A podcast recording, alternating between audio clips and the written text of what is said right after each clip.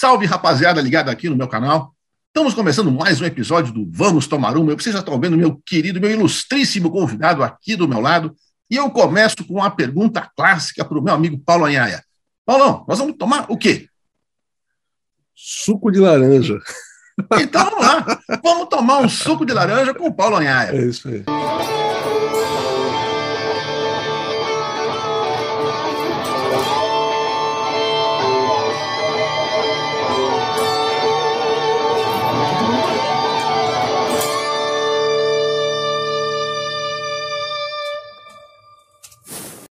Então é isso aí, moçada.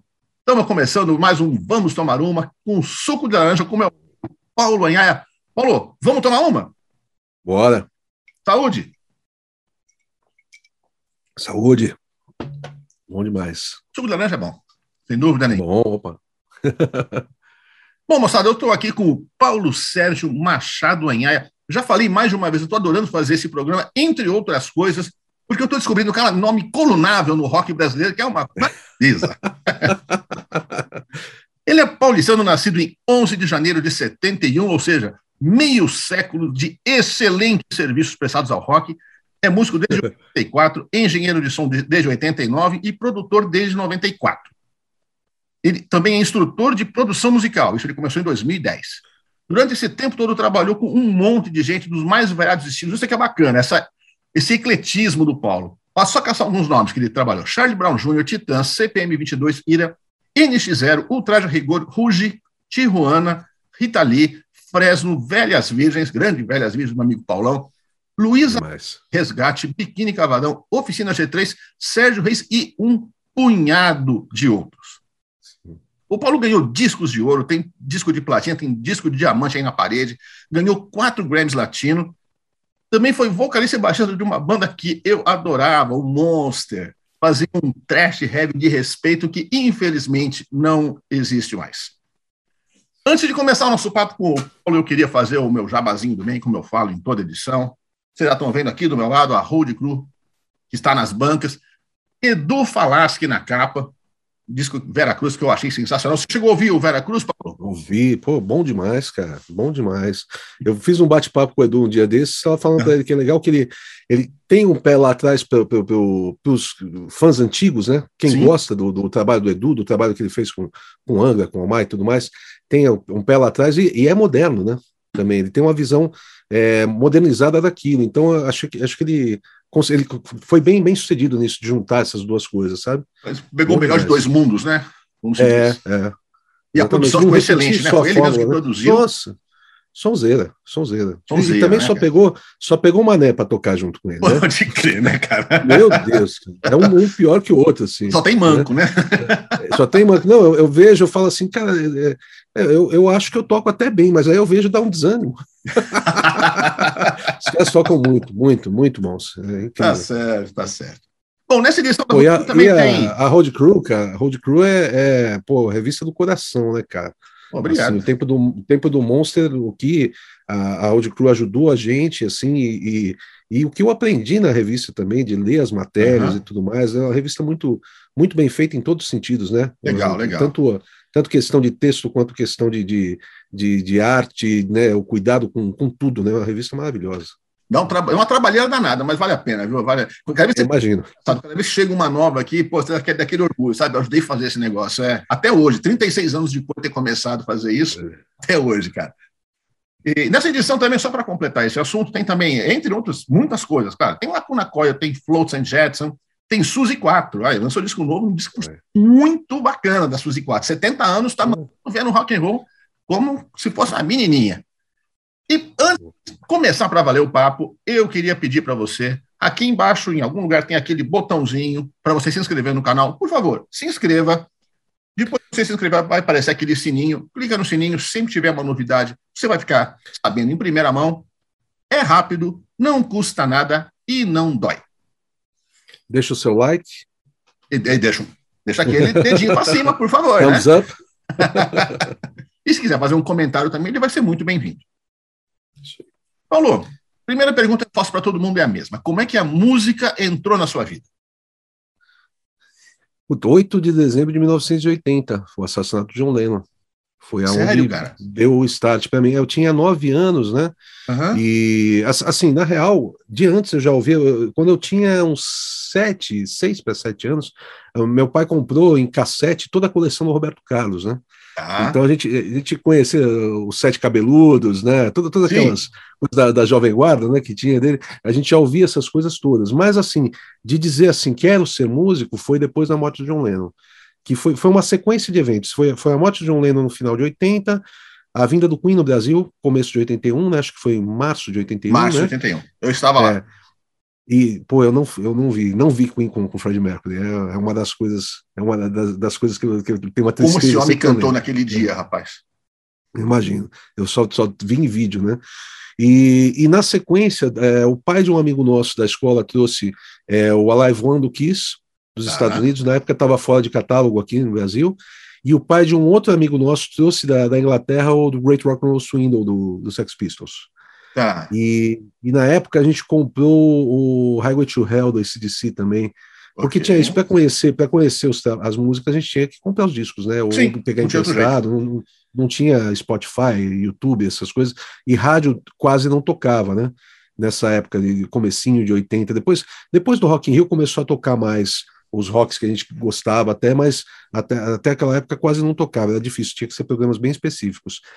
E aí o que acontece? Essa salada de coisas aí, cara, mexeu muito com a cabeça, deu vontade de montar uma banda, entendeu? E, e é aquela coisa que eu falo, né, que, que mulher tem uma coisa interessante que elas, elas mudam o interesse é, de acordo com o tempo, tipo, a cada sete anos, essas coisas. Então, eu conheço eh, mulheres de 50, por exemplo, que ah, ela estudou para ser, sei lá, médica, aí depois ela começou a trabalhar com, com marcenaria, entendeu? E depois montou uma loja de doce, elas mudam o interesse, né? O homem não, o homem é burro, o homem escolhe uma coisa e segue pro resto da vida.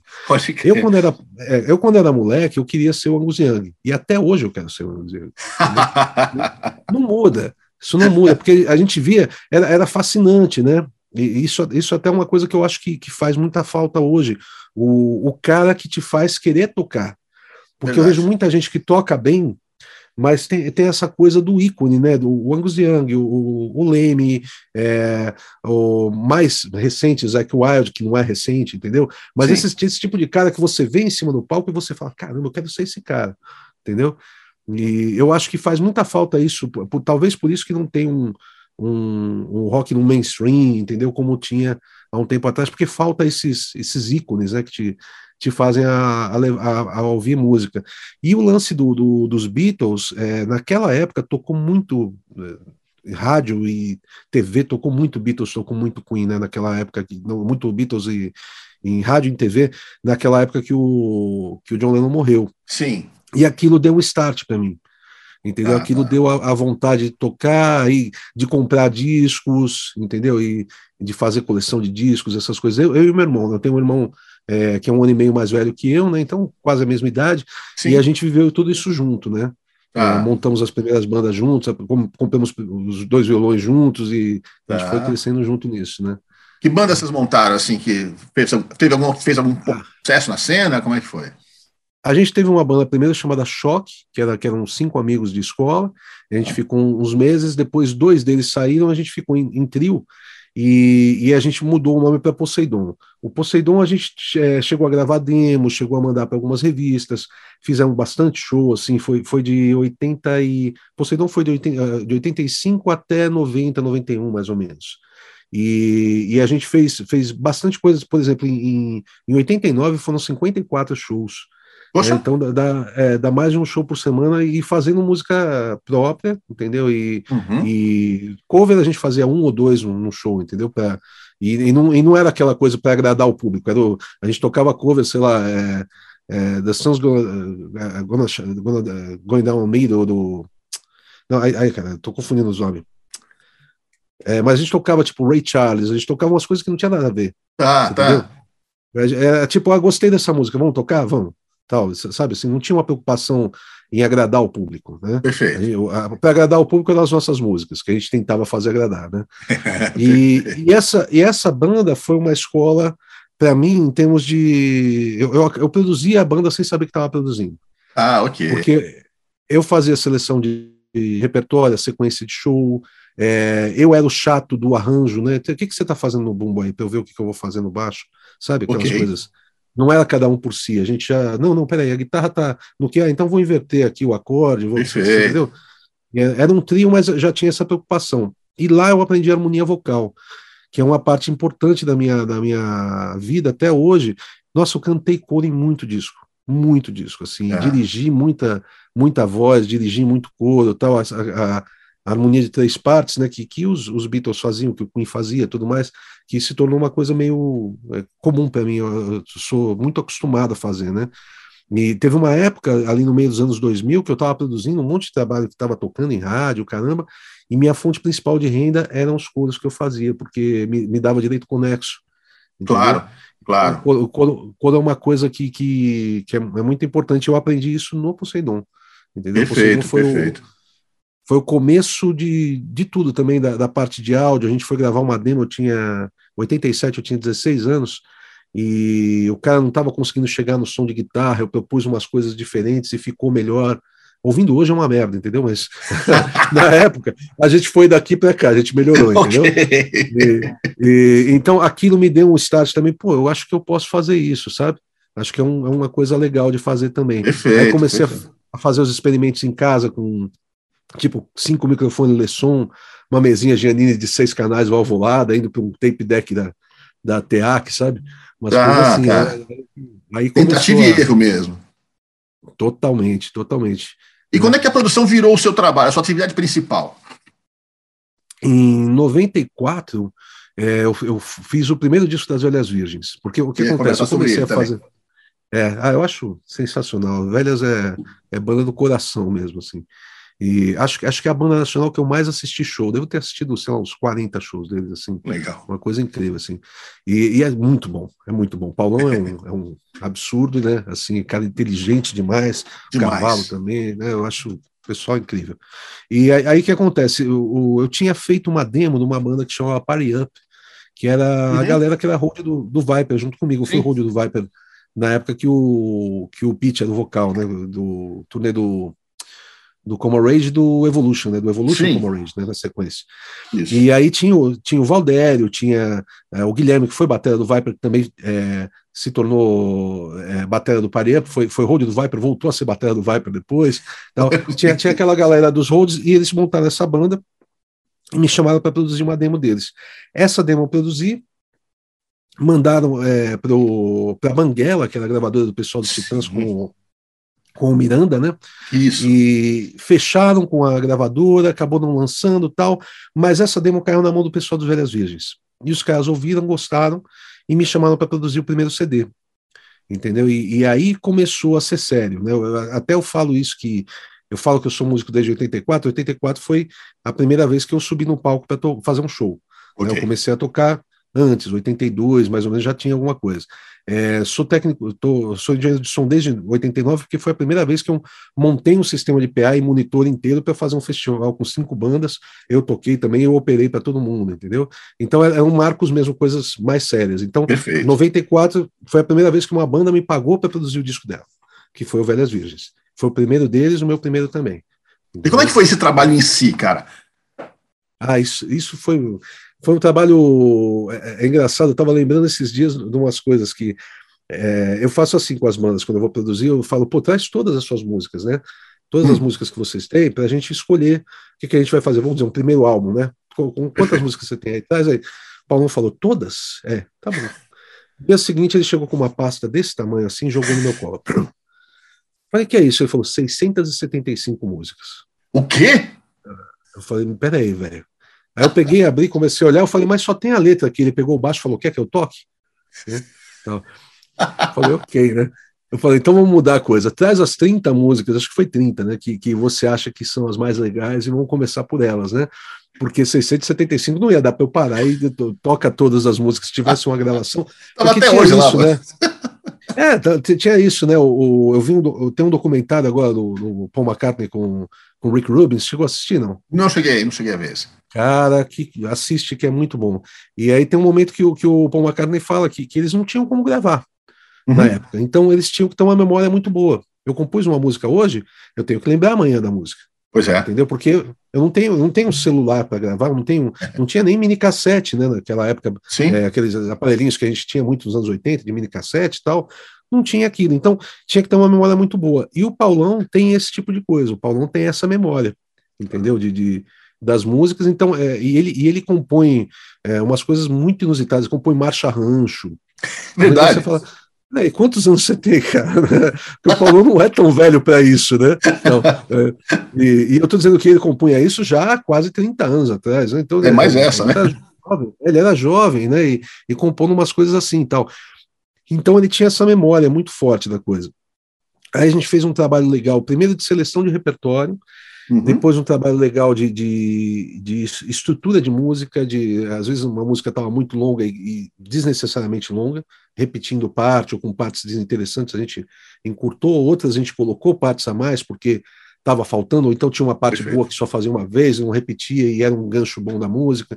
Então a gente vai trabalhando essas estruturas. Tudo em comum acordo com a banda, sabe? Tipo, não tem nada que eu que eu impunha essa música que vai entrar. Não, a gente faz uma votação e cada um dá a sua opinião a respeito, tal, a gente monta. Aí faz a estrutura, aí depois vai para os arranjos. Então, é, pô, o que, que, a gente vai colocar nessa música aqui? Ah, essa aqui tem um solo de sax. O Paulão toca sax, toca gaita e tal. Ah, então, teve umas coisas interessantes, porque no, ensaio, como o Paulão ia para o sax, então, ao vivo, o cavalo ia para o baixo nessas horas. Tá. Então, era como o Caio ficar na guitarra, o cavalo vai para o baixo e, e, o Paulão vai tocar sax para cantar. Então, no disco a gente gravou desse jeito. Entendeu? Ah, Quem tá. tocou o baixo nessa música foi o, foi o cavalo. É, teve coisas que no ensaio eu toquei o baixo, porque a gente queria duas guitarras, aí no disco eu toquei o baixo. Entendeu? a, gente, a gente deixou bem, bem parecido com o que a gente tinha imaginado no, no ensaio. Perfeito. E a gente tinha pouco, pouco tempo para fazer, porque estúdio era caro, Uhum. É, os, caras, os caras tinham pouca grana para investir, então foi 120 horas para fazer o disco inteiro. Acho que a gente passou, assim, fez em 130, vai, 125, tá. um pouquinho, passou um pouquinho e tal, é, mas a gente tinha pouco, pouca grana para fazer, então tinha que ser muito objetivo no estúdio, e era uma época que ainda não tinha é, edição como se tem hoje, a gente tinha edição emenda. Então o Batera veio tocando, ele errou, pega daquele ponto, emenda e segue, entendeu? Isso. É esse tipo de coisa que dava para fazer. A gente não tinha como como por exemplo, ah, colocar um bombinho no tempo, que hoje a gente uhum. pega dentro do computador e fica um destaque blink da porra ali, né? Pode ser que Você faz o que, que você quiser. Mas naquela época não, então foi muito performance mesmo. Então você ouvindo o disco, você percebe que às vezes o baixo está um pouco para frente do tempo, a bateria correu um pouco, ou, e tudo bem, era, era performance dos músicos o melhor que eles podiam fazer, músicos inexperientes, né? Primeira Sim. gravação mais séria, entendeu?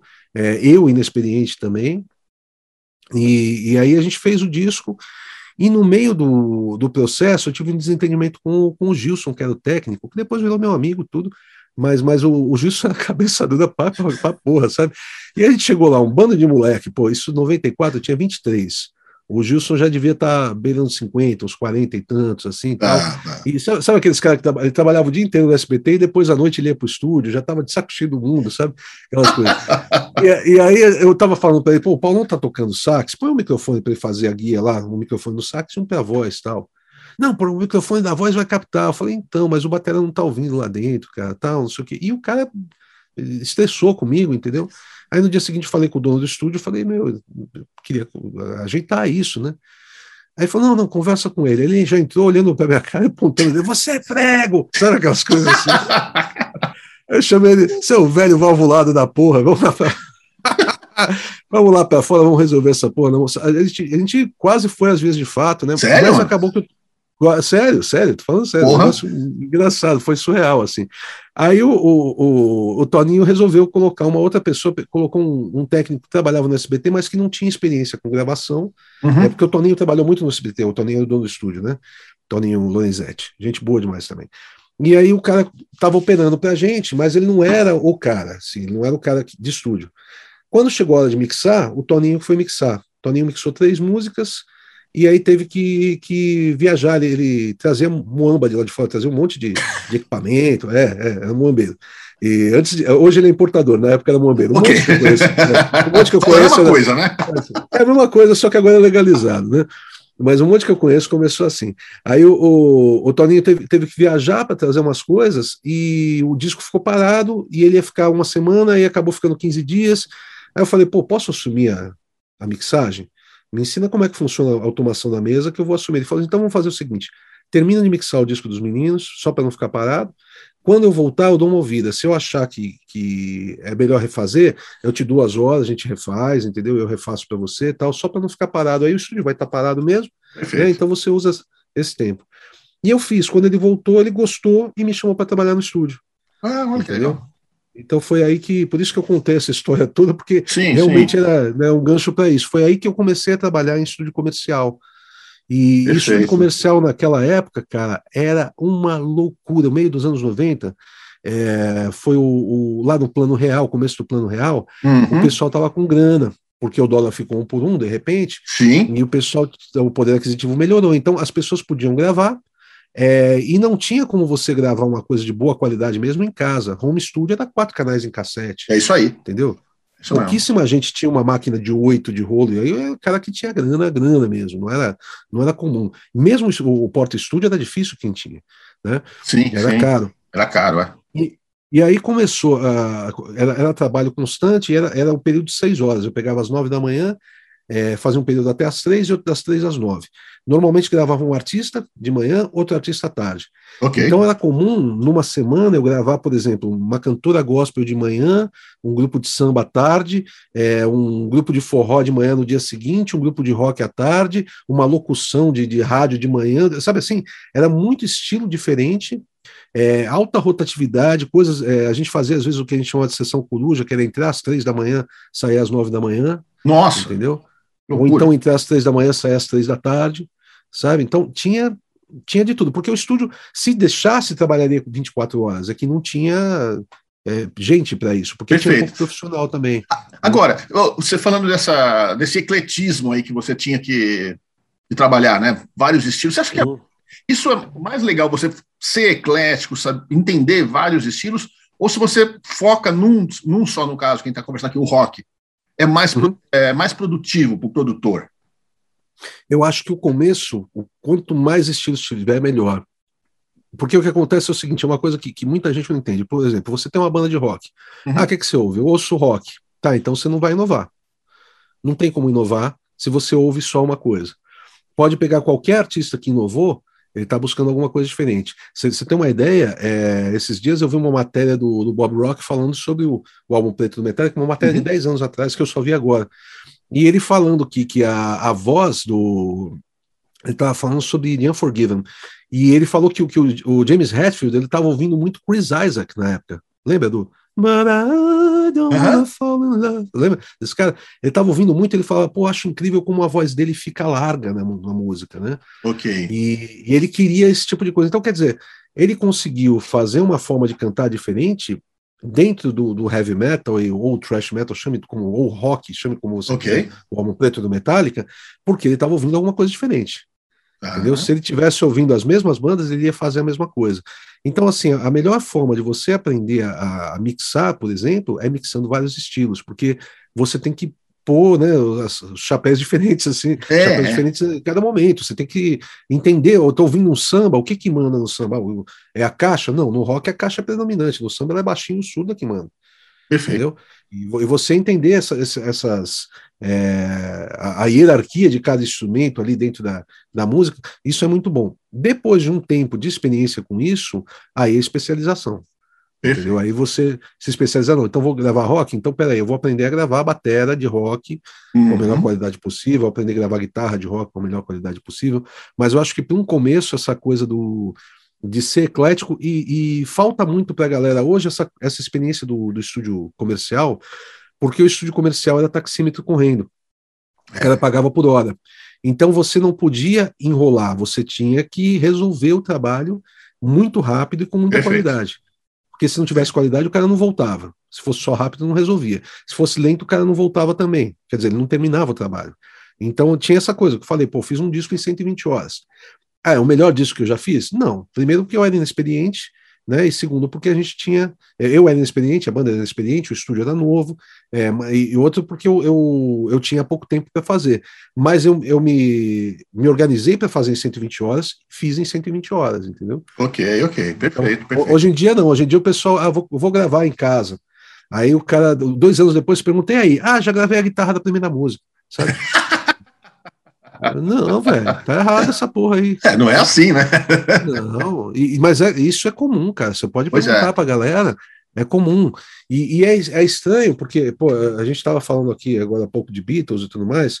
É, eu, eu, li uma biografia do, do Paul McCartney, aquela é, Many Years From Now, uhum. e, e, ele fala uma coisa interessante ali. Ele disse que, que um, o Brian Epstein chegava e falava assim: olha, é, o, o, estúdio está marcado para o dia 15 para a gente gravar o próximo disco.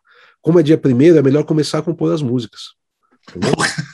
É, disse que era assim. O, aí, ele, no dia seguinte, ele, ele tinha uma ideia, ele ia até a casa do, do John, e aí eles sentavam e terminavam a música, e ele sentava na piscina para tomar chá, né? Porque em inglês toma chá para tudo. Né? Chá preto, chá preto com leite, né?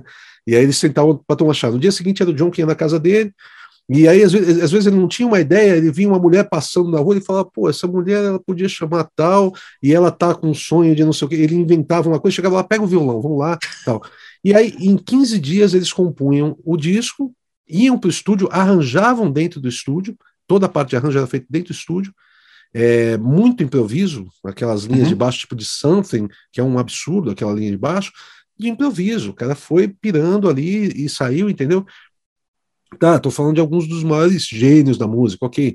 Mas assim, é, é, tinha uma, uma fluência, entendeu? Perfeito, uma, perfeito né? Que hoje faz muita falta. Pô, os Beatles duraram sete anos, né? É, pois é. Pois é. Entendeu? É pouquíssimo tempo pela quantidade de material que eles deixaram, é pouquíssimo tempo. Dúvida, hoje em dia, dúvida. tipo, o Metallica, em sete anos, eles não lançam um disco novo. É. Entendeu? Demora oito anos, coisa assim, para lançar um disco novo. Né? Agora, na sua biografia, você fala aí que você tem discos de ouro, discos de, de platina, discos de diamantes, tem quatro Grammys aí na, na prateleira, não tem nem mais caso para colocar tudo isso. Cara, é, o resultado de tudo isso é muito gratificante, né, cara? Você ter, chegar nesse resultado, né? E quem foram esses ah, é... que proporcionaram isso? Putz, eu acho que o primeiro disco de ouro que eu tive foi Pepe e Neném, cara. É mole? É surreal. Olha, né? cara. É. E, e, tem, tem, porque assim, vou, vou falar as zebras, tá? Então, por exemplo, a gente tem um disco de platina com ET e Rodolfo. 250 Nossa, mil cópias, velho. Você acredita nisso? O Rick, quando ele contratou os caras, quando ele contratou, ele falou para mim: eu contratei tem Rodolfo. Eu falei, para quê? Ele falou, não sei, mas vai vender. Entendeu? E vendeu, né? De verdade. Aí o segundo disco eles falaram assim: não, agora não vai vender, né? Daí eles fizeram o disco que chama Deus Ajude que Venda. Né? E vendeu 50 mil. Aí vendeu 50 mil. Mas assim, estou é, falando disso porque assim, a gente tem que ilustrar, porque as pessoas acham que, que a. Ah, o cara é, faz esses trabalhos, então ele só trabalha com o que ele gosta, né? Ele só trabalha com coisas uhum. de alto nível. Não, a gente trabalha com o que pintar, velho. É trabalho, né? A gente trabalha, é trabalho, é tampo, entendeu? É, se trabalho fosse bom, não pagavam para a gente fazer, né? Então, é. a, gente, a gente faz. Então, ali, ali por exemplo, que eu, que eu tenho de mais conhecido, assim, como, como engenheiro de som, é Charlie Brown Jr., eu trabalhei em, eu acho que são nove discos deles. Tudo isso. São vários, é, vários discos, alguns, alguns é, fazendo só edição, acho que uns dois eu fiz só edição, é, e uh, os outros todos gravando com certeza, mixando, eu acho que tem uns quatro que eu mixei. Eu mixei o acústico da, da MTV, é, acústico da MTV eu trabalhei bastante, porque o, o Tadeu, que é o produtor, estava tocando violão com eles. Okay. O Thiago tinha saído da banda, então ele era o segundo, segundo violão da, da, da banda. Então eu estava no, no, no, caminhão, de, no caminhão de, da gravação, uhum. é, com comunicação direto com o fone do Tadeu, para a gente ver se valeu o take, se não valeu. Então, eu, eu fui um, tipo um assistente de produção, além de fazer toda a parte de áudio, né? Perfeito. É, então, então, parte, parte de edição e mixagem eu fiz tudo. É, o, o Bocas Ordinárias, que é o disco que, que que, que, veio antes desse aí, que é o que tem papo reto tudo mais, também eu mixei. Tem alguns que eu mixei, e, e de produção mais famoso, assim, é o, é o, o CPM 22. É, foram cinco discos, todos foram discos de ouro. É, e, esses aí foram produzidos pelo, pelo Rick Bonadio, pelo Rodrigo Castanha e por mim. A gente produziu em a seis mãos entendeu? Tipo, o Rick fazia seleção de repertório, o Rodrigo fazia a, a pré-produção, é, daí no estúdio cada um acompanhava, dependendo do dia, uma parte ou outra, ah, tá. entendeu? Aí tem músicas que o Rick, o Rick mixou, tem músicas que eu mixei, entendeu? A gente dividia mesmo o trabalho, né? Perfeito. É, de Diamante é o Ruge, é o único disco que vendeu Ruge. um milhão. É, é, é, foi, logo de cara foi um milhão e duzentos e cinquenta mil, entendeu? É, é brabo, é brabo. É brabo, uma época é, uma época foi 2002, o CD já não estava tudo isso não, porque nos anos 90 CD vendia muito, né? É isso. É, 2002 já estava caindo, mas, meu, foi um boom ali. É, foi o único que eu fiz que deu, deu disco de diamante, né? E os Grammys tem, quer ver, o Grammy é Sacos Plásticos, os Titãs, isso é legal falar. Eu tenho um de 2008, primeiro que é o, o Cidade Cinza do CPM 22, que é o único que eu tenho é, como produtor musical. Tá. Produtor, engenheiro de gravação, engenheiro de mixagem. É, é, é, legal explicar uma coisa do Grammy. O Grammy é um prêmio de, de excelência. Ele não é dado porque o, o disco foi sucesso ou Sim. porque o público gostou. O Grammy é um, é um prêmio que é dado basicamente quando seus concorrentes acham que o seu trabalho é melhor que o deles. É, entendeu? Porque é, que, é, quem, quem vota no Grammy são produtores musicais, são músicos, diretores de gravadora, entendeu? É, pessoas que têm a ver com, com a, a indústria da música. Mais então, ou menos o que então, acontece com o Oscar no cinema, né? Exatamente. Às vezes não é o gosto popular, popular. Aliás, na maioria das vezes, esse Cidade Cinza do CPM não é um disco de grande sucesso entendeu? Certo. O primeiro disco deles é um disco que as pessoas gostam muito mais, o segundo também, entendeu? Mesmo do terceiro, desse, esse não é um disco de grande sucesso, mas é um disco que tem uma sonoridade muito legal.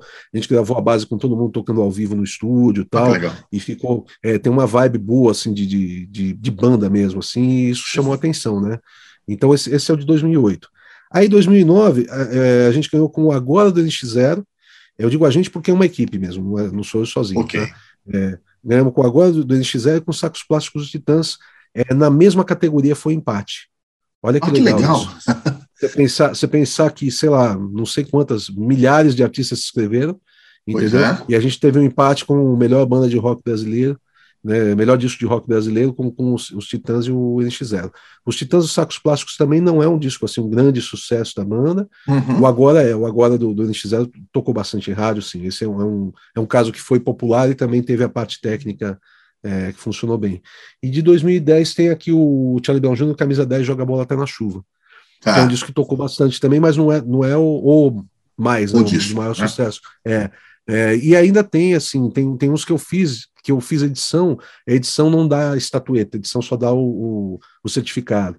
Então ah, tem o, dois, o 3001 da, da Rita Lee, em 2001, tem em 2006 o Tamanho na Atividade do Charlie Brown Jr., tal, então tem, tem mais coisas. Indicações eu não sei quantas, tá. tem bastante indicação, porque eu vejo muita gente falando, ah, fui indicado para o Grammy Latino em, em, por uma música e tal. Ixi, eu tenho bastante, eu não sei nem dizer quantas. Ah, bacana, coisa, bacana. Cara, o Mas pessoal que é mais legal, é, mais, desculpa te interromper, Imagina, mais legal disso é que não havia, pelo menos da minha parte, não havia preocupação nenhuma em, em isso não era um objetivo. Ok, entendeu? ok. O objetivo era, era, fazer música, era fazer uma música que, que fosse legal, que as pessoas gostassem, e que eu, quando, quando eu produzo principalmente, é, eu, não sei porque eu sempre tive na cabeça 20 anos, sabe assim, eu queria fazer um, algum, algum disso que daqui a 20 anos ainda fosse relevante entendeu? É, na minha cabeça sempre foi 20, e alguns discos já passaram disso. Tem o Oficina G3, por exemplo, um disco chamado Indiferença, que eu produzi deles, de 96, até hoje é um disco que me gera trabalho, até hoje pessoas me procuram é, e falam assim, putz, esse disco mudou minha vida porque eu comecei a tocar guitarra por causa desse disco, ou eu me converti ao cristianismo por causa desse disco, hum. entendeu? É, é, muito forte nisso. É, e, o Velhas Virgens também é uma outra banda que, pô, o primeiro disco é 94, a gente fez de 94, 96, eu fiz vários trabalhos com eles depois de 2006 em diante, e todo, toda vez as pessoas falam a respeito discos, os discos ainda são relevantes, entendeu? Então, Bacana. Então essa sempre foi a, a preocupação. O, os prêmios era, era, um, é um reflexo do trabalho, entendeu? Não, é um, não era o objetivo, nunca foi. Né? Isso é, é, o que eu acho mais legal, né? Porque é, se, você, se você pensar uma fórmula para ganhar um Grammy, é, tem até algumas coisas, né? Outro dia um cara estava falando, ah, a dupla sertaneja tal é, vai lançar um disco a capela só de moda de viola entendeu? Eu falei, isso dá Grammy. Ponto final. Porque o que é porque é um, é um tipo de coisa que, que é, é, tão fora do comum, tão ousado que não vai vender, mas dá Grammy. Entendeu? Aqui não era o caso, a gente estava pensando em fazer discos para a galera curtir mesmo, para tocar perfeito, rádio. Pra, perfeito. Claro, claro. E deu, e deu certo. Uh, o pessoal aqui, eu tenho certeza que o pessoal está tá querendo ver sangue, deve estar tá perguntando, pergunta para o cara aí, quem que é chato, quem que é mala, mas não vou te botar numa saia justa dessa, porque eu não acho isso legal. Vou fazer um outro tipo de pergunta relacionada ao mesmo tema, sem você ter que apontar o dedo para ninguém. Boa. mais chato de lidar na relação humana dentro do estúdio. É aquele cara que atrasa, é o cara que enche o estúdio de amigo, é aquele cara que acha que conhece mais que você e quer te dar ordem. O que, que é mais chato uhum. da relação humana dentro do estúdio, cara? Putz, é difícil dizer. Eu, eu, eu sou um cara de sorte porque é, também porque eu, eu sou eu sou é, eu sou educado, eu sou articulado, eu não, não sou uma pessoa que, que chega batendo de frente. Ok. Entendeu? Se eu, se eu vejo uma situação que não está me agradando, é, eu tento conversar e chegar num acordo. Então, o que acaba acontecendo é que, na real, tive poucos problemas dentro de estúdio.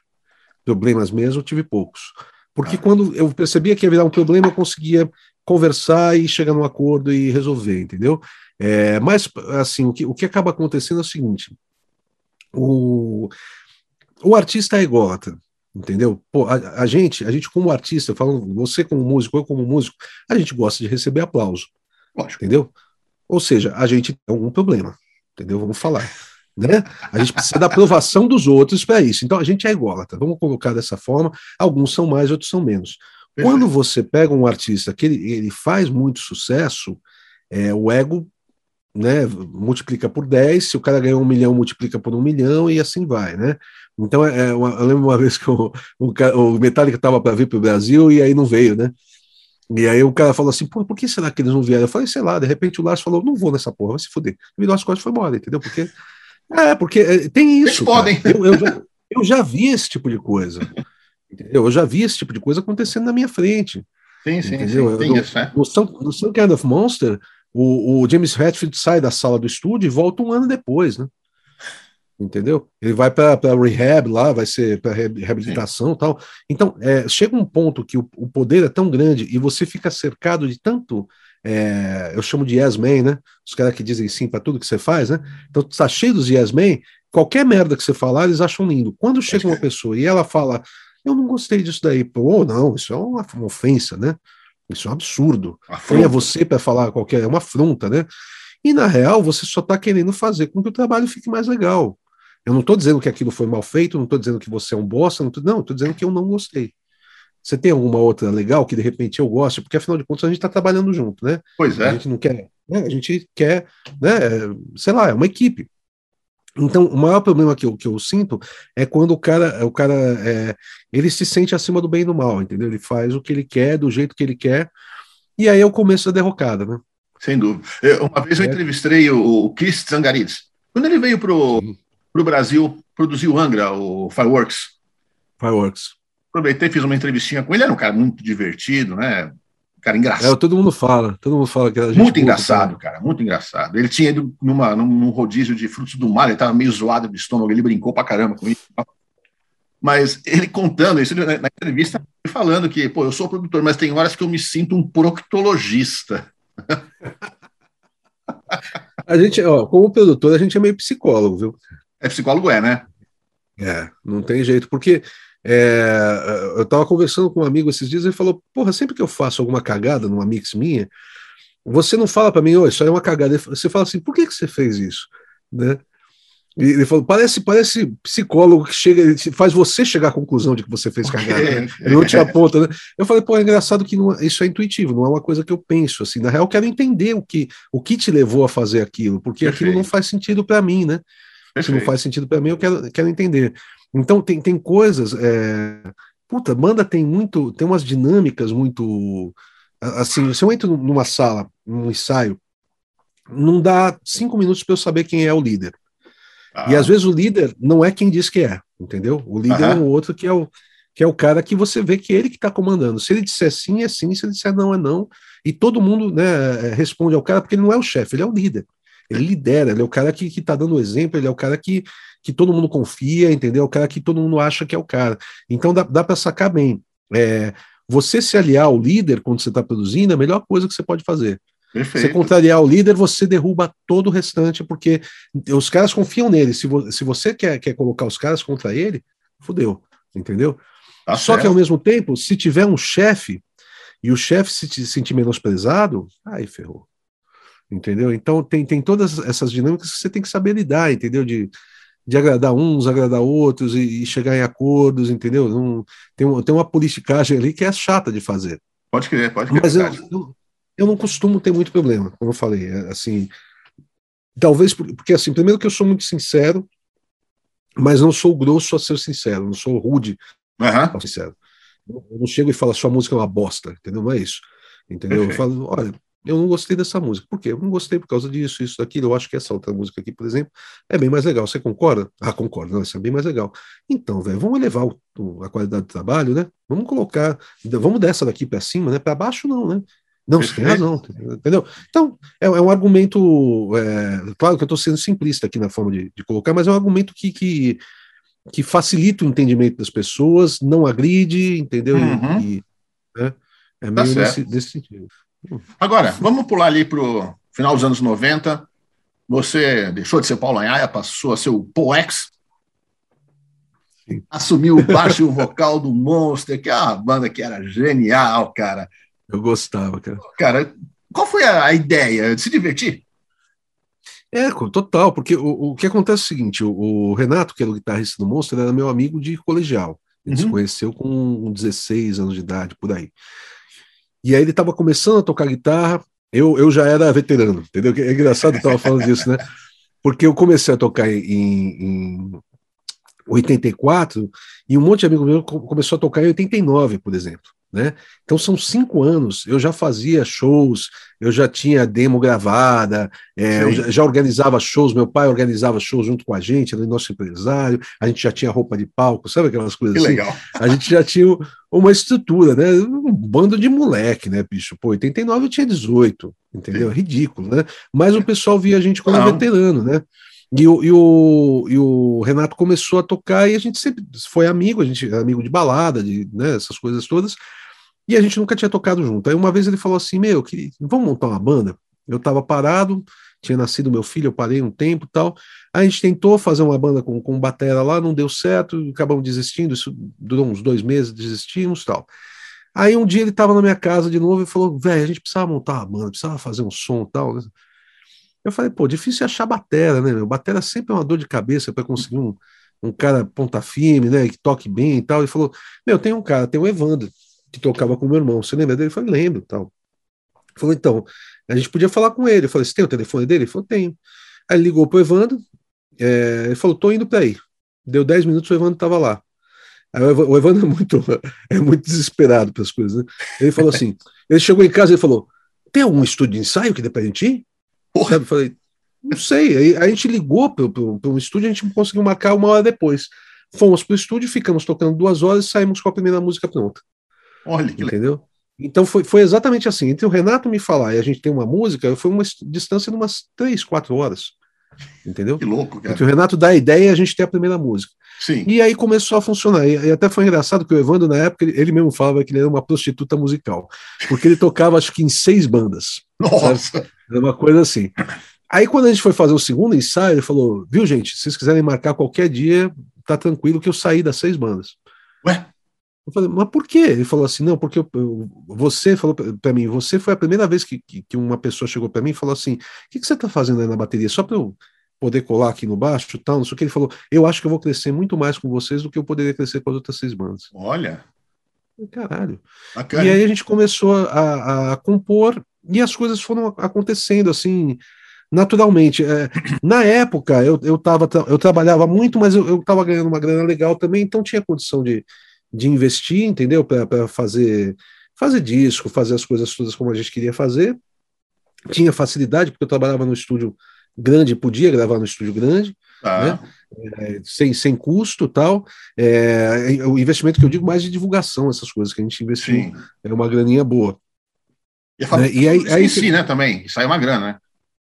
É, era coisa de 3 mil reais na época, quando 3 mil reais ainda era dinheiro, né? Hoje em Pode dia. Crer. Né? Vai no, no, mercado, sai com duas sacolinhas. Quanto foi? 3.500 reais. Né? Aquelas coisas assim. tá, tá foda, tá foda. É né? e, e aí, a prensagem do CD, mas a gente gastou, por exemplo, se a gente gastou uns 3 mil no CD, a gente gastou uns 30 mil de divulgação. Olha! Entendeu? É, na época foi isso. Foi, foi, eu lembro que cada um pegou em torno de 10 mil. O Evandro vendeu um carro que ele tinha, comprou um mais simples. Eu peguei empréstimo no banco, o Renato também. a gente investiu para fazer anúncios, inclusive na Road Crew também. A gente fez anúncios na Road Crew de página inteira, na, na Rock Brigade, uhum. fez lambi-lambi para para colocar na rua, fez uma porrada de coisa, porque é, assim, pô, é uma brincadeira, sim. A gente não, não, não que a gente não tinha vontade de que aquilo fosse uma profissão, tinha, mas ninguém tinha culhão de abandonar o que fazia. Claro. Entendeu? Falando português claro, ninguém tinha culhão de abandonar o que fazia para fazer a banda funcionar. Sem Eu dúvida. vejo coisas que nem a, a vejo que, que, nem a Nevosa, por exemplo, é, uhum. na época que a, a Fê estava na Nevosa, elas foram para fazer turnê lá fora e tudo mais, passava dois meses fazendo turnê lá fora, a gente não teve esse culhão, entendeu? Elas tiveram e elas estão colhendo os frutos disso. Entendeu? Então é, é, uma, é uma coisa que, que eu acho que, que é, não, não, não dá para culpar fatores externos, entendeu? Foi a, a, a, parte boa foi a gente, mas a parte ruim também, né? Ah, tá. vamos, colocar essa, né? Então, é, aí a gente acabou montando a banda e era uma coisa assim, a, o Renato não me falou, porque eu sou muito fã de rock progressivo, e ele também, mas o Renato sempre tocou em banda de thrash metal, eu não tocava metal fazia muitos anos, ele não me falou que ele queria montar uma banda de rock progressivo, entendeu? Só que ele chamou o Evandro. O Evandro também tocava pesado. Daqui a pouco a gente, a gente, tava, a gente lançou a primeira demo e ele falou: Pô, pensar que eu queria montar uma banda de rock progressivo. Falei: Por que, que você não me falou, cara? Né? Porque tudo poderia ser diferente, né, cara? Mas a gente, a gente já tinha. Porque o, o Monster é uma, é uma, coisa interessante, né? O Monster, é, como eu falei, eu gosto muito de harmonia vocal. Uhum. No Monster, os dois, os dois não cantavam. Eles faziam ah. os backings de galera, né? Gang vocal, beleza, mas cantar harmonia, eles não cantavam, eles não eram okay. caras que sabiam cantar. Então, era uma coisa que eu não podia usar, entendeu? Eu usei pouquíssimo, às vezes eu punha uma tercinha num refrão, numa parte ali, num, num disco, mas que ao vivo não fosse fazer falta, entendeu? Não tinha o, o barato da harmonia vocal por harmonia Entendo. vocal, entendeu? Então, o que eu costumo falar assim do Monster é que nem tudo que eu gosto eu fiz no Monster, mas tudo que eu fiz no Monster eu gosto. Legal. Entendeu? Bom. Então, lá era, era uma, foi uma fusão dos três meio em jam. A gente, ah, eu tenho essa ideia aqui, o outro tocava alguma coisa e tal, e a gente. É, primeiro a jam física mesmo, e depois a jam no computador mesmo. Eu chego com um riff, o Renato é, pega outra, a gente junta no computador e, e, vai vendo como faz, depois a gente toca junto, entendeu? Okay, então era, era, isso vinha da experiência do, dos três. E acabou ficando uma coisa meio engraçada, porque era meio trash, era meio heavy, era meio hard, né? Não, é. não, tinha, é, não tinha exatamente um uma definição. Até, até eu lembro que o, uma das primeiras matérias que saíram uh, da gente foi do, do Richard no, no Heavy Melody, né? Que ele tinha um fãzinho. Sim. E ele falou uma coisa que eu falei assim, cara, eu não conhecia o Richard na época, né? O Richard foi depois organizador do BMU e tudo mais. E ele falou, nossa, o cara acertou em cheio, porque ele falou assim, eles misturam, por exemplo, é, é, tava lá Judas Priest, Kiss é, e, e Megadeth. Né? Eu falei, caramba, ele falou a, a, a banda predileta do, do, Evandro, que é o Judas, uma das minhas bandas prediletas, que é o Kiss, entendeu? E Megadeth, que é uma das bandas prediletas do Renato e minha também, né? Eu falei, porra, que legal, o cara acertou na, na mosca. E, e, e é isso, né? Metal, hard e, e trash, né? Perfeito, perfeito. E, e, acabou, acabou tendo uma, uma, uma cara bem nossa, assim. É, Sim. É, não, não, eu, eu, costumo, eu costumo dizer que a gente não era original, né? não é que é uma coisa que você ouve o Monster e é um negócio que você nunca ouviu em nenhum lugar, não é isso. Mas era bem autêntico. A gente não estava uhum. tentando ir na onda de um ou na onda de outro, entendeu? Perfeito. Era bem, bem natural, assim. E por que a banda acabou? Porque não era mais divertido. Basicamente ah, okay. é isso. Perfeito. Chegou um momento que, que, que é, porque o que acontece? A gente fez uma série de shows. O Renato, a gente tirou o Renato da banda porque é, chegou um momento que ele estava muito chato e, e ele, ele era muito exigente, exigente, com tudo, mas a parte dele não fazia hum. e fazia cara feia para tudo. E a, é, a, gente conversou. Um ano depois não mudou nada. a gente acabou tirando da banda. Aí a gente colocou um outro guitarrista, o Luiz. Nesse meio tempo a gente tocou com o Daniel, que era do Exótica, que é, um, é meu amigo até hoje, com o Ale, que era do que é do Ancestral, que também é meu amigo até hoje, a gente tocou com eles é, fazendo o repertório antigo, mas depois entrou o Luiz, a gente começou a fazer um repertório novo, e chegou um momento que foi uma, uma época engraçada, a gente ia fazer show e tinha, sei lá, ataque do PCC. Não é, não é engraçado exatamente, é. era uma época, uma época curiosa. Teve o ataque do PCC. Então a gente fez o show, né, por exemplo, no manifesto que normalmente ia, sei lá, 250, 300 pessoas no show nosso, e tinha 50. Eita, o que, que aconteceu? Aí a gente descobriu que teve o ataque. No... Tá. Aí outro dia a gente foi fazer, inundou São Paulo, a gente foi tocar no Blackmore, tinha 30 pessoas, sabe? E, e todas essas coisas só uniam mais a gente, porque as adversidades unem as pessoas, né? Verdade. Aí teve um, teve um show que a gente foi fazer no interior, eu não me lembro que cidade que foi, que deu tudo certo. cara marcou um horário para chegar a van, chegou a van, a gente entrou, a van legal, com, com DVD, fomos assistindo, a gente fazia umas maratona, hoje vamos assistir Rambo, assistia todos, sabe? Quando, é, quando a viagem era grande, né? Vamos assistir Matrix, assistia todos os Matrix. Né? Então a gente foi assistindo alguma coisa. Maratonava. É, maratonava. Aí a gente chegou no, na cidade, fomos bem tratados lá, o, cara, o som era legal, o pessoal do som era gente boa, é, tinha um público bom, o show foi legal. A gente desceu da van, o cara chegou e falou: quem que é o Marcos? Não, Marcos, sou eu tal. Vamos acertar? O cara já acertou o cachê na hora que a gente desceu da van. Olha. Entendeu?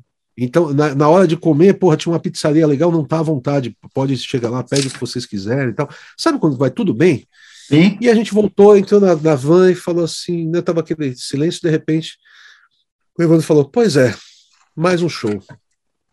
Aí alguém falou, que bosta. Né? Aí eu peguei, virei para trás e falei, peraí, para vocês também tá uma merda? Aí começou todo mundo, os roads, a gente, porque a gente era, era um, uma família mesmo, né? Todo mundo opinava, né? Não era só uhum. os três, né? E lá, voltando do show, a gente decidiu acabar com a banda. Porque não, não, não, tava, não tava mais sendo prazeroso como era. Uhum. Entendeu? Entenda o seguinte, a gente, a gente falou aqui, né, a gente começou conversando antes, antes de ligar, falando dos Stones e tudo mais, né? Sim. né? Pô, os Stones estão juntos até hoje, é, porque é, pra, é, legal tocar? Sim, mas também tem muita grana envolvida, claro. tem muito, né? Entendeu? Tem um porquê. A gente não tinha grana envolvida, a grana envolvida era nossa, entendeu? E eram as despesas. Então, Sim. vamos dizer assim, se a, gente, se a gente de repente vivesse do Monster, talvez a gente tivesse com a banda até hoje. É, é depois do, do Monster, você teve mais alguma banda, não? Hum, eu toquei em algumas bandas cover, eu toquei no Damage Inc., né? Que faz Metallica cover com, com o Alê, tudo do Ancestral uhum. o Edu do, do Kiosphere e tal. É, toquei no, no, no, no Sabado do Vitão, né, também no Electric Funeral. Tá. Né? Toquei por, acho que foi três anos tal, mas, mas não, acabei não montando banda. existem vários motivos para isso. Hoje eu não consigo me imaginar viajando numa van, sabe, 10 horas, 12 horas. Chacoalhando. É, com 50 anos eu não consigo me imaginar fazendo isso. Ah. Entendeu? Não sei. É, eu vejo, por exemplo, ah, os caras do Iron Maiden estão é, com quase 70 aí, estão fazendo. Sim, mas eles nunca pararam, né? É, eles sempre é, é eles vivem disso, uhum. né? é, um, é um trabalho sério, e eles têm uma estrutura para isso, né? Claro. Então a, a, gente não, a gente, a gente vai fazer um show no interior e vai dormir no chão da casa de alguém, entendeu? Porque não tem grana. Né? Claro. É, e eu, eu não consigo mais pensar nesse tipo de coisa. Não que eu não tenha vontade, eu sinto muita saudade de juntar a galera e compor. É, tanto assim, pô, eu tenho aqui é o meu estúdiozinho, né? Que é uma, é uma sala que eu fiz para mixagem, acabou ficando mais para vídeo do que para mixagem. Eu, eu, mixo bem menos do que eu faço os vídeos e, e os cursos. Perfeito. Mas eu tenho, eu tenho essa sala. Aqui eu poderia gravar um disco meu com tranquilidade. Uhum. Eu, eu, toco um pouco de vários instrumentos, toco o suficiente para poder fazer uma boa gravação de guitarra, de teclado e tudo mais. Poderia fazer um disco solo meu, mas eu não tenho nenhum tesão em tocar sozinho. Ah. Nenhum. É, eu gosto de banda. Eu acho muito legal, sabe, a, a interação, mesmo as tretas, entendeu? Mesma coisa de você, às vezes, ter uma opinião, o cara tem uma opinião diferente da tua, eu acho que isso faz elevar a qualidade do trabalho. Perfeito. Entendeu? É, é, pega, pega os Beatles juntos, o nível é muito maior do que os Beatles solo. Sim, também entendeu? acho. Também não acho. tem como. Não tem como, porque ali tinha uma competição saudável, entendeu? De todo mundo. Sem dúvida. Entendeu? Como é que o, que o, que o George Harrison vai mostrar uma música, sendo que ele tem Paul McCartney e John Lennon ali compondo junto com ele? Ele tinha que mostrar uma música boa, ele vinha com boas. Né? Entendeu? Então é, é isso, né? Eu sinto falta de, de, de ter banda nesse sentido. Mas eu ah. acho que eu não tenho mais, mais saúde para isso. Agora, você acabou de falar aí dos vídeos que você faz, né? Que você faz nesse estúdio que você está conversando com a gente. Eu queria que você aproveita, cara, o teu, teu jabazinho, tem vários cursos Opa. que você faz online, né, cara? Tem um conteúdo Sim. muito legal, já vi algumas coisas, já vi muitas coisas, por sinal. Aproveita aí. Legal. Claro. Conta para nós o que, que, você faz. O que aconteceu foi o seguinte, eu, eu 2006, os CDs começaram a, a rarear, né? Cada vez se vendia menos CD e cada vez menos é, se procuravam os grandes estúdios para trabalhar. Eu trabalhava num grande estúdio, né? Estúdio de, de, hoje, sei lá, deveria valer, sei lá, 500 reais por hora, sabe? Uma coisa assim que é inviável. Naquela época era mais ou menos isso. Pô, a, gente, a gente inaugurou o, o Midas em 98, eu acho que era 150 reais a hora. Em 98. Imagina se você Porra. corrigir isso hoje, era uma fortuna, entendeu? E, só que na época tinha demanda. Chegou uma hora que não tinha mais. E aí o que acontece? Aí eu, eu, eu continuei tra trabalhando, continuei produzindo, produzindo menos, porque tinha menos trabalho, é, e eu comecei a, a, a, fazer uns workshops, porque um amigo me falou, cara, eu, eu acompanhei uma gravação que você fez aqui, eu aprendi mais do que um curso que eu fiz de seis meses de áudio, você devia dar aula. Eu falei, mas eu não sei nem por onde começar, porque eu sou autodidata, né? Eu aprendi tudo é, na orelhada, assim, não, não que eu não, não tenha noção técnica, eu tenho, mas eu não tenho uma sequência, sabe? Uhum. É, eu não sei como fazer essa sequência e tal. Aí ele falou: não, bicho, só traz a galera pro estúdio e, e eles acompanham você gravando, e eles perguntam. Eu falei, porra, beleza. Aí eu criei o dia a dia do estúdio, que é um workshop que em dois dias a gente grava, edita e mixa uma música. Né? Ah. Era uma música completinha e tal. E era exatamente isso. Eu ia, gravava, eu ia comentando sobre o que eu estava fazendo, o pessoal ia perguntando a respeito da coisa e tal. E eu fui desenvolvendo, comecei a fazer uns, uns, workshops presenciais, e desde 2014 comecei a fazer online também, porque muita gente falava, pô, eu sou do Rio Grande do Sul, é, e eu não pude ir no outro presencial, ou sou da Bahia e não pude, porque vinha gente de tudo quanto é canto do, do Brasil, mesmo é, chegou a vir cara do Uruguai, entendeu? De, de fora do Brasil, próximo vinha também. É, mas, mas assim, muita gente pedia para fazer online. Eu falei, pô, legal, vou fazer. Em 2014 eu fiz o primeiro curso, hoje eu tenho nove cursos online. É, e, e, tudo assim, é, tudo dentro de produção musical, mas de temas específicos. É, e eu percebi, percebi uma coisa assim, por exemplo, as pessoas não estão indo gravar no estúdio. Elas estão gravando onde? Estão gravando em casa? Bom, elas vão ter que aprender a gravar, né? Então, é que, é que, pelo menos eu tenho, é, eu tenho, eu tenho know-how para passar, e, e, assim, eu tenho, eu tenho a vantagem de não ser um teórico, porque tem muita gente dando aula, não falando mal dos outros, não é isso. Tem muita gente dando aula que não foi para o campo de batalha entendeu? Uhum. Então não sabe como é que as coisas funcionam de fato. E existem algumas fórmulas que funcionam em umas situações e não funcionam em outras. E muita, vejo muita gente passando essas fórmulas, entendeu? E eu acho errado. Eu acho que você tem que passar o, o que vai funcionar para tudo. Que é você treinar o seu ouvido, você é, testar coisas diferentes, você saber os fundamentos da, do áudio, da, da, da acústica, da, da, dos equipamentos, entendeu? Isso aí é o que vai fazer com que você ouça um som e fale assim: para isso eu preciso disso entendeu? Ah. Não que você, né? Então eu comecei a fazer o meu curso principal é um que chama Então você quer gravar sua música? Eu fiz pensando no músico que quer gravar sua música em casa com boa qualidade. Perfeito. É, então é, vai desde o começo, pega pela mão, ensinando escolha de equipamento, gravação, edição, mixagem, masterização, completinho. E o meu segundo curso principal é um que chama Mixando a Sua Música, que é, que é para quem já está mais avançado, quem já, já grava, mixa, tem bons resultados, mas quer aprimorar. Nesse aí são 52 músicas que eu mixo, é, que foram enviadas pelos alunos da primeira turma. É, então são músicas de, de, produtores diferentes, usando ferramentas diferentes. Então, uns é bateria programada, outros é bateria acústica, outros é guitarra microfonada, outros é MPB com violão e viola, sabe? E, e tem estilos diferentes, né? Tem, tem forró, tem EDM, tem thrash metal, tem é, worship music, tem de tudo um pouco, né? Que é aquela ideia, pô, em um ano você faz esse curso, uma música por semana que você vai acompanhar, você vai mixar uhum. a música, tal. Daqui a um ano você vai dar um salto grande, entendeu? Do, do que você é, tinha pensado. Quando eu vendi esse, esse curso, eu colocava 10 anos em um ano, entendeu? Tá. Porque se você ficar só tentando de orelhada aí em YouTube, essas coisas, você vai levar 10 anos para aprender o que você aprender ali, em um ano. Né? Mas é um curso que eu, que eu recomendo para quem está afim de estudar, porque é material para caramba, deve ter umas 670 horas de material. Nossa! É, é, tudo em tempo real, é tudo em tempo real. Né? Sim, né? sim. da música eu, eu, eu pego a música e resolvo a música. Então, se, se, se tem coisas para editar, eu edito. Se eu acho que tem coisa que tem que ser regravada, eu falo com, com o produtor, ele regrava, entendeu? Então é bem, é bem trabalhoso. E aí, esse, esses cursos todos estão no meu site, que é pauloenhaia.com.br. Meu nome é chato de falar, né? Anhaia, A-N-H-I-A, mas é o que eu tenho. Perfeito.